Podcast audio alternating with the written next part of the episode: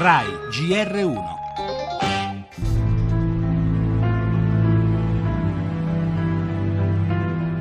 Non ci sono legami tra il killer e l'ISIS.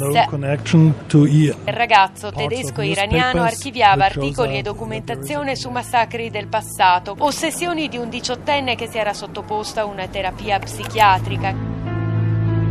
Resta ancora il terrore e la paura, soprattutto eh, sul luogo della strage, dove continuano ad arrivare giovani a portare un fiore sul posto dove un loro coetaneo ha ucciso tanti ragazzi.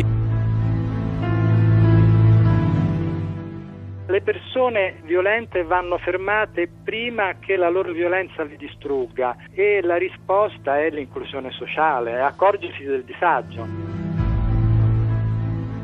questa disperazione diventa un fenomeno delirante ed esplosivo. Il problema è ripensare globalmente il nostro modo di intendere la convivenza con noi stessi, perché noi stessi siamo troppo spesso ormai in guerra tutti contro tutti. Avevano un'età compresa tra i 13 e i 21 anni, otto delle vittime del massacro di Monaco. Solo la nona vittima, una donna, aveva 45 anni e tra i feriti molti sono i bambini. La strage dei ragazzi, titolano oggi i quotidiani, commessa da un ragazzo che nulla aveva a che fare con l'ISIS. In tanti per questo tirano un sospiro di sollievo, ma l'esplosione di rabbia cui abbiamo assistito in Baviera deve preoccupare.